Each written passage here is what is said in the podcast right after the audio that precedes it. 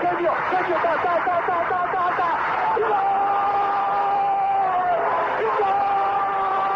Dennis Bergkamp, Dennis Bergkamp, Dennis Bergkamp neemt de bal aan. Dennis Bergkamp, Dennis Bergkamp, Dennis Bergkamp, Dennis Bergkamp, Dennis Bergkamp. Posse de bola para Portugal, vai Éder, vai Éder, vai Éder, vai Éder, chuta, chuta, chuta!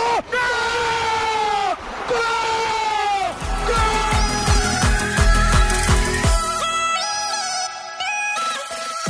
Olá pessoal, bem-vindos a Bola ao Meio, podcast que aborda os temas do momento, sem fintas, mas com muitos golos.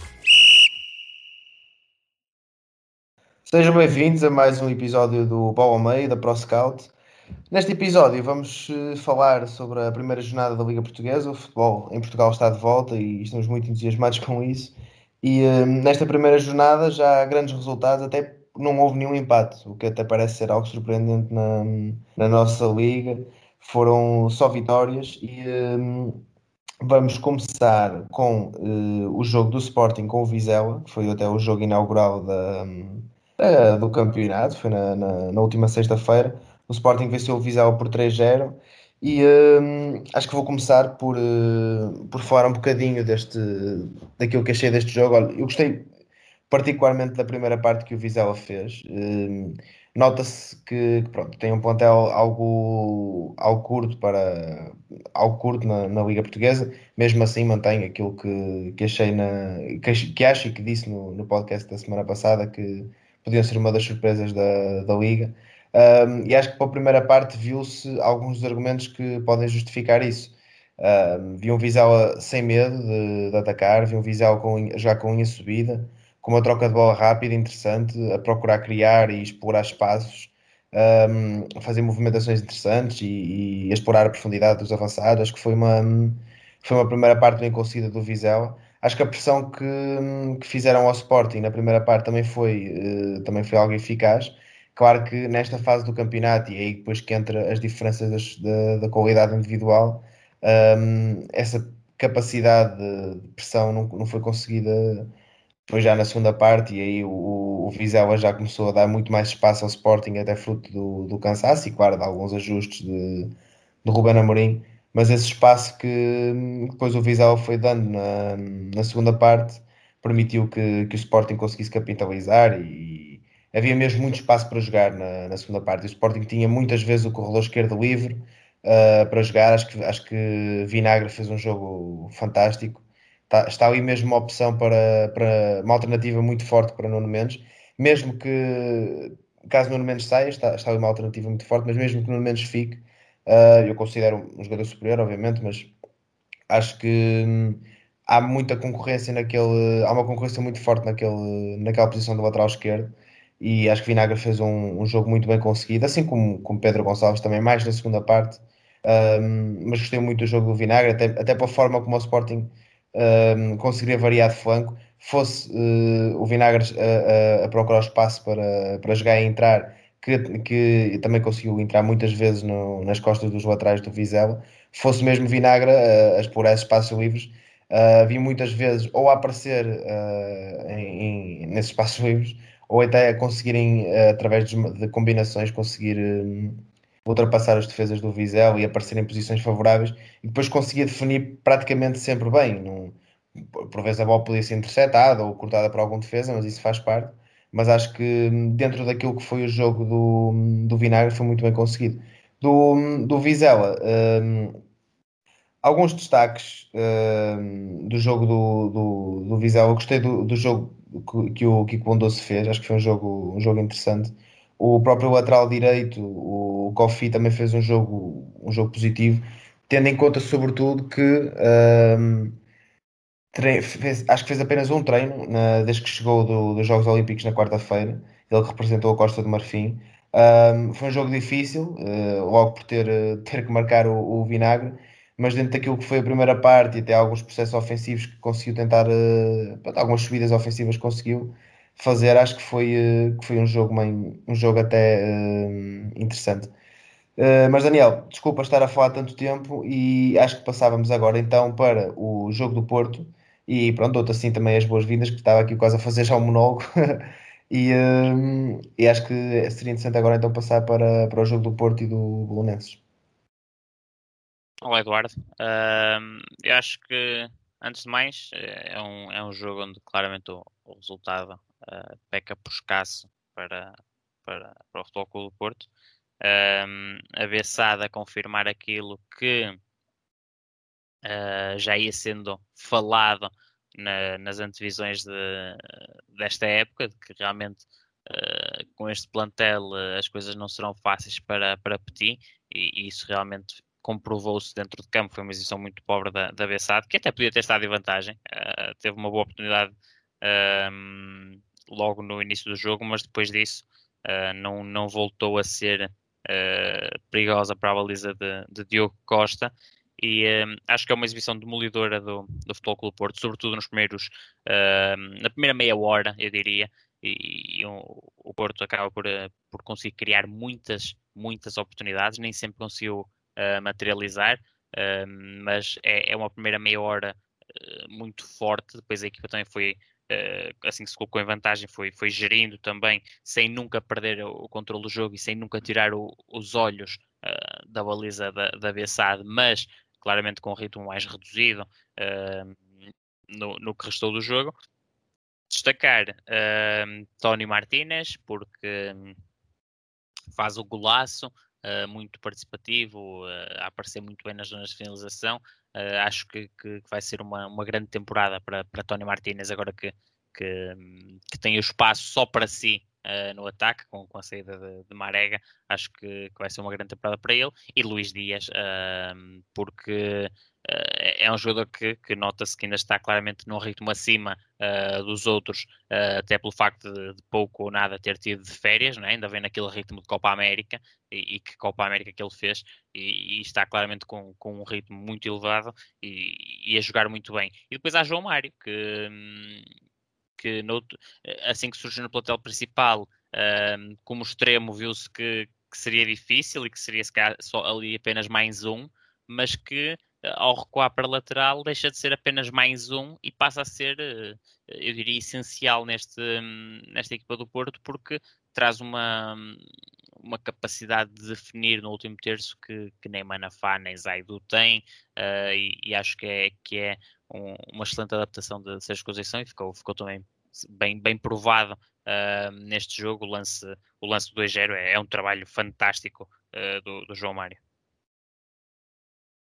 Sim, também do que, do que fui vendo e também fui vendo do, do, do jogo do Porto, achei que João Mário foi uma das figuras. Aliás, nós até uh, fomos falando uh, até em off sobre, sobre, sobre alguns destaques do, do Porto para esta época e João Mário foi um dos jogadores que até destacamos mesmo pela forma como acabou o ano passado, como acabou a época passada e, e a aposta seja Conceição no, no lateral para, para este ano, está-se, está-se, pelo menos até agora, está, mesmo na pré-época, do que se viu na pré-época, está-se a revelar uh, ser bem acertada, porque de facto é um jogador que vem uh, quase como revitalizar aquela posição que estava com o Manafá, que fez uma boa época no ano passado, mas não convenceu bem os adeptos. Tem Nanu também, que é uma posição um bocado curta, e acho que agora com João Mário Conceição tem um lateral direito para. Um, para dar e vender. Um, outro jogo para nós falarmos é o do, do Benfica. Um, sobre o jogo do Benfica, um, é o jogo que fica marcado, obviamente, pela expulsão, porque acho que teria sido muito mais interessante se não houvesse essa expulsão, porque o Benfica entrou muito forte, num, praticamente não deixou que, que o Moreirense fizesse grande coisa. Depois, aquilo que eu comecei a reparar, já assim, mais ou menos a partir do do gol do Rafael Martins, a partir ali da meia hora, foi que foi alguma desconcentração defensiva, alguma descoordenação defensiva, uh, muitas vezes uh, jogadores de Moreirense a conseguirem uh, chegar à entrada da área e até procurar o remate ou procurar o último passe, isso não, não estava à espera que, que o Benfica fosse permitir isso no, neste jogo contra o Moreirense. Um, isso foi acontecendo, até surgiu na situação do gol. Um, depois, claro, a segunda parte começa com uh, praticamente aos 10 minutos da segunda parte, a expulsão, e a partir daí não há muito que. Assim, há muito há algo que o Benfica pudesse ter feito, se calhar até mais, mas dentro daquilo que, que estava o resultado, dentro daquilo que estava as ameaças que o Moreirense ia tendo, acho que o Benfica fez o, o, fez o necessário, fez o correto, até, até as substituições que fez, a mim pareceram-me pareceram acertadas. Mas o que é que viste do, do jogo Benfica e, sobretudo, o que é que viste do jogo depois da expulsão? Não, eu acho, olha, eu acho que o Benfica entrou muito bem também. Deu, uh, deu mostras de, uh, de força e, uh, e foi uma primeira parte muito boa do Benfica. O Benfica conseguiu criar com facilidade. Também o Moreirense com muitos problemas defensivos. acaba por ser preocupante, não é? Na ótica, na ótica do Moreirense, mas o Benfica conseguiu criar facilmente, conseguiu entrar facilmente no último terço, uh, com espaço para jogar, uh, acaba por sofrer um golo que relança o jogo. Uh, eu diria na única desatenção da, da equipa um, em termos defensivos ao, longo do, do, encontro, e depois acho que o jogo acaba com a expulsão de, de Diogo Gonçalves, porque um, é muito cedo na segunda parte e depois o Benfica preferiu defender a sua vantagem, não é? Procurou defender a sua vantagem, foi muito competente nesse aspecto. Uh, o Moreirense, apesar da, da, superioridade numérica, não conseguiu, em termos práticos, uh, fazer nada, uh, não conseguiu entrar no, no bloco. no bloco encarnado e o Benfica foi, foi gerindo o 2-1 tranquilamente e, e acho que, que, foi também uma vitória justa para, para a equipa encarnada. E eu acho também que, que o Moreirense sentiu algumas dificuldades, até pela lesão do Abdul Conté, porque acho que é um, uma das armas principais ofensivas da equipa. E a expulsão surge na sequência também da lesão do Abdul Conté. E acho que se calhar se houvesse o lateral esquerdo sub-21 que, que, o Benfica, que o Moreirense teria mais possibilidades de ferir o Benfica em largura e naquele 1 para 1 com Gilberto acho que teria sido mais uh, acho que teria sido uma arma interessante, mas uh, concordas ou Sim, sim, sim, sim. É claro que Abdo Conte no, no contexto moreirense é, é um jogador que, que, que, se destaca e é uma das principais peças deste moreirense. Claro, claro que sim, claro que a equipa fica mais, uh, mais frágil sem, sem, que ele, sem ele estar presente. Um, e olha, em relação a, a, outros jogos também desta, desta primeira jornada, um dos jogos que eu achei mais interessantes foi o Tondela com Santa Clara, porque até pensava que, e estava a contar, obviamente, que que o Santa Clara, que já vinha de um ritmo competitivo de, de época oficial, que, que fosse superar o Tondela, até porque o Tondela, pronto, teve os reforços que teve, mas com, pelo menos na minha ótica continuava a ser uma, uma equipa coletivo inferior uh, ao Santa Clara. E a realidade é que se surpreenderam e, e bastante. Uh, acho que foi um jogo muito interessante. Gostei muito de ver este Tondela e, e, e reparei muitas diferenças, sobretudo no processo ofensivo, para, para o Tondela do ano passado Nota-se perfeitamente que, que, as entradas do, do, Tiago Dantas e do Quaresma, sobretudo, que vêm oferecer muito mais soluções sem bola. Acho que o, o Dantas tem que precisa disto, precisa também de, deste contexto de, um, uma equipa que tenha bola, em que ele consiga, em que consiga ter protagonismo com bola e criar jogo e, e crescer também, levar uns encontrões para também crescer como, como jogador, ganhar mais experiência também nesse sentido. E, e claro, Daniel dos Anjos com, com dois gols, também um, um dos destaques sempre muito ativo no ataque e sempre a aparecer em, em posições de qualidade na, na, na área e para, para finalizar. Um, não sei se tens algum destaque em específico deste jogo do, do Tondela com o Santa Clara ou se pretendes já falar de outro. Não, olha, eu passava para o Vitória, que foi, foi um, um dos jogos que eu vi uh, nesta jornada. Não, não consegui ver tantos quanto gostaria, mas, mas consegui espreitar um bocadinho do jogo do Vitória. Uh, mais a segunda parte e, e uh, acaba por ser um, um Vitória. Um, lá está, eu vou falar mais da segunda parte, que foi, foi o que efetivamente consegui espreitar. Um, acredito que a primeira possa ter sido diferente, mas uh, o, que, o que eu vi da, da, segunda parte, uh, fiquei, fiquei um bocadinho desapontado com o Vitória pela, pela incapacidade da equipa em,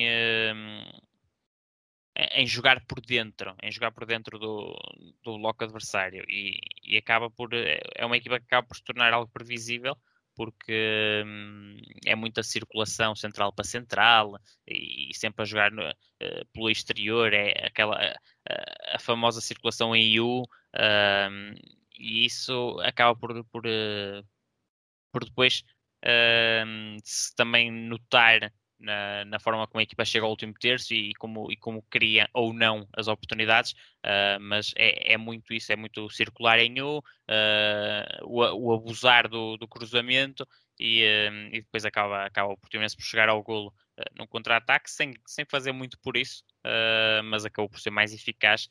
ao Vitória parece-me que falta um médio que poderá ser agora Tiago Silva, esse médio. É, também ele, ele chegou depois já depois desta primeira jornada, mas poderá ser esse médio, mas parece-me que falta ali um médio uh, capaz de jogar mais por dentro, procurar mais o, o, os espaços na, nas entrelinhas e, e, e, dar essa, essa, um, essa ligação uh, na, na, construção do, do, do Vitória, porque uh, nenhum dos médios que, que atuou de início tem esse perfil, a meu ver, nem André André, nem André Almeida, nem Alfa Semedo. Uh, já se aproxima mais desse perfil e, e depois foi lançado e, uh, e, até acabou por entrar bem, mas uh, acho que é esse o principal problema do, do Vitória, uma equipa que um, ano após ano continua a prometer, mas que até agora também vai prometendo, mas ainda não confirmou tudo, tudo aquilo que, que prometeu. E diz-me, tu achas que, que o Vitória neste momento é uma máquina por afinar ainda ou estás algo desconfiado do, do Pepa? Eu não estou desconfiado. Eu não estou desconfiado do treinador. Uh, porque, até porque uh, a contratação do, do Tiago Silva faz-me crer que alguém lá dentro também já se apercebeu de que falta um médio com, com outro tipo de perfil. Porque os médios, os médios que, que, hum, que estão no plantel e, e, que têm sido mais utilizados têm todos mais ou menos o mesmo perfil. André, André Almeida, André André, Alfa Semedo, tudo mais ou menos o mesmo perfil. Falta ali alguém, aquele elemento de ligação uh, que consiga realmente fazer, fazer essa, essa ligação me, uh, meio campo-ataque com qualidade, alguém que jogue por dentro, que, que não tenha medo de, de assumir a bola, uh, que, que, procure os espaços. Acho que é muito isso que falta ao meio campo de Vitória. Acho que, que a contratação de Tiago Silva é nesse sentido, por isso por isso acho que também a equipa, um, acho que também a estrutura do, uh, do Vitória já percebeu que, que, faltaria um jogador com esse, com esse perfil e uh, em relação a Pepa não, não há desconfiança alguma, a Pepa já, já mostrou uh, a sua valia uh, antes de chegar a, a Guimarães, acho que também precisa de tempo para, para colocar a equipa a jogar como, como quer que ela jogue Sim, vamos ver também agora quando, quando Rochinha regressar, até porque é, é um extremo que, que parte da linha, mas também explora muito bem o espaço por dentro e também é um extremo com muita qualidade técnica, portanto, todo esse processo também de, de construção mais por dentro que tu também falavas, um, acho que também pode, pode vir a ser favorecido com, com Rochinha, que eu acho que é um dos jogadores mais deste, deste Vitória e acho que, que faz alguma falta até na, na equipa, é um jogador pronto, que particularmente que eu particularmente aprecio.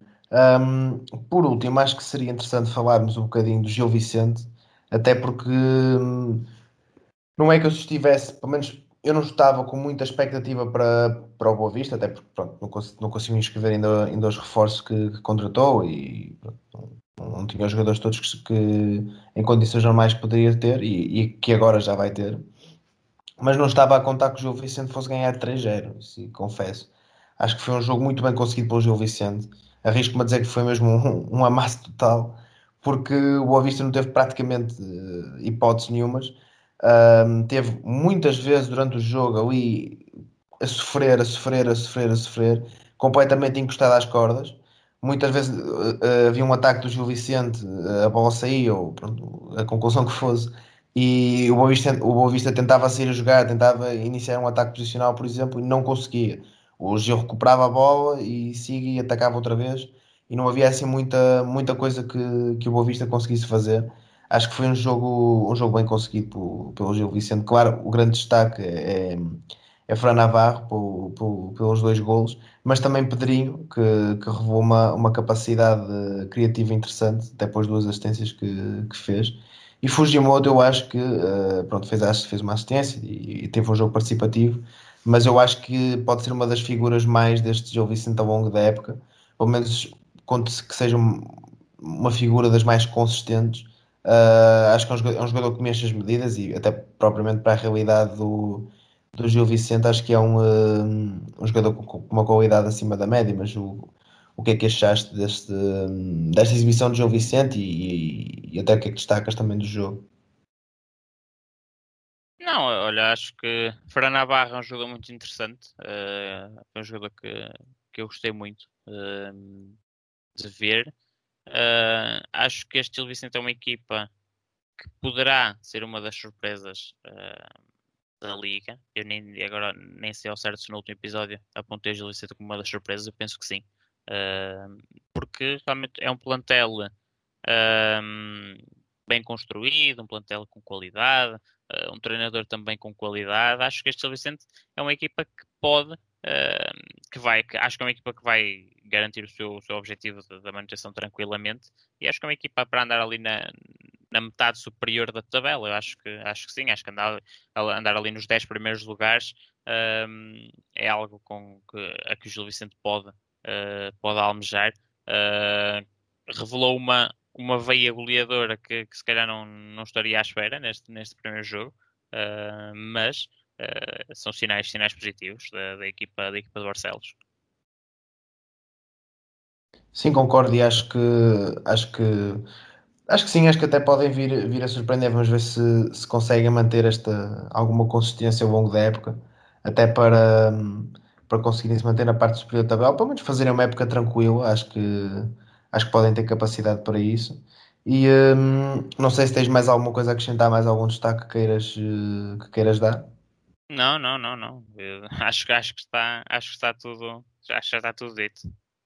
Sim, acho que falámos de, assim, dos principais destaques, de, não só, pronto, assim, um, um recap aos, uh, aos jogos que achamos mais interessantes e também aqueles que conseguimos ver e, um, e também alguns destaques uh, individuais até coletivos desta, desta primeira jornada que, um, que foi interessante até mesmo por esse facto de não ter tido nenhum empate, que é algo característico da nossa liga, infelizmente mas acho que foi uma jornada entusiasmante e que, e que até pelos resultados uh, poderemos vir a ter até, pelo menos dá, dá, mais ou menos a indicação que até podemos vir a ter uma liga mais, uh, mais ofensiva, a maior parte dos, do, dos resultados por uma margem de dois gols ou mais. Uh, portanto, pode ser aqui um indicador de, de uma temporada com mais tempo útil de jogo, com um futebol mais ofensivo, com menos ideias defensivas e pelo menos eu falo por mim, espero que assim seja e que e que este seja o começo de, uma, de um grande campeonato competitivo e, e com muitos gols de preferência. Pronto, muito bem, Daniel. Mais uma vez foi um gosto, como sempre. Uh, para a semana estamos de volta e uh, espero que tenham gostado deste, deste episódio e que e já sabem, podem se juntar a nós nas redes sociais da ProScout, ver os nossos artigos, ver os nossos outros podcasts e deixar as vossas opiniões também acerca deste episódio. O que é que destacaram mais desta, desta primeira jornada e o que é que vos entusiasma agora para, para o restante do campeonato também que está, que está agora a começar. Uh, espero que juntem a nós na próxima semana e até lá, um abraço.